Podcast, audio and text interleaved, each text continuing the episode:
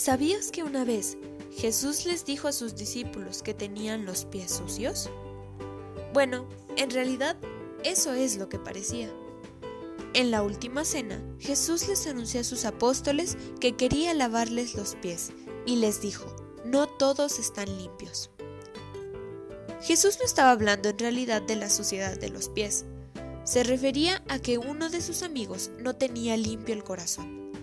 Sabía que uno de ellos, Judas, no estaba limpio porque esa misma noche lo iba a traicionar. ¿Alguna vez traicionaste a un amigo? ¿Alguna vez un amigo te traicionó? A veces es difícil ser un verdadero amigo. Puede suceder que en una reunión algunos se burlen o se ríen de uno de tus amigos y tú caigas en la tentación de hacer lo mismo. No siempre es fácil ser amigo de verdad, pero vale la pena el esfuerzo por tener un amigo verdadero.